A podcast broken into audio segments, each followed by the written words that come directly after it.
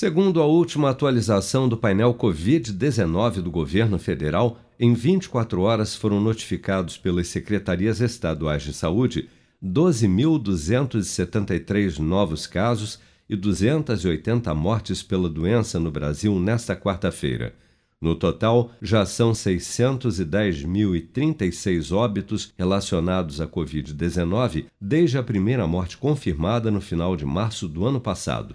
Segundo dados oficiais, das mais de 21 milhões e 900 mil pessoas já infectadas pelo novo coronavírus no Brasil, 181.855, ou 0,8% delas, ainda seguem internadas ou em acompanhamento pelos órgãos de saúde em todo o país.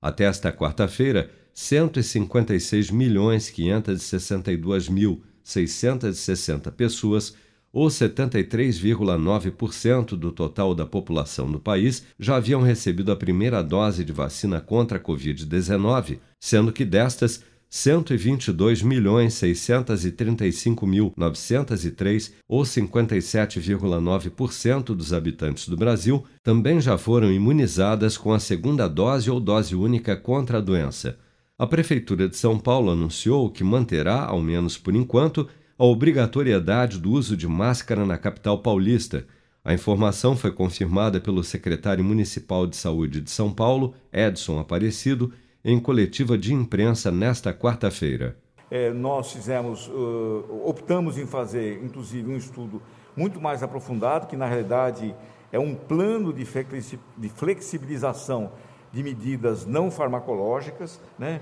que eh, vai eh, eh, ter como pontos principais, né? Primeiro, a avaliação dos indicadores de nível de transmissão da Covid-19 na cidade, a doutora Paula vai explicar isso, e também eh, os indicadores da avaliação, eh, avaliação dos indicadores da assistência de saúde na cidade. Isso eh, vai compor um plano bastante sólido, bastante robusto, que, vai, que, que nos fez tomar a decisão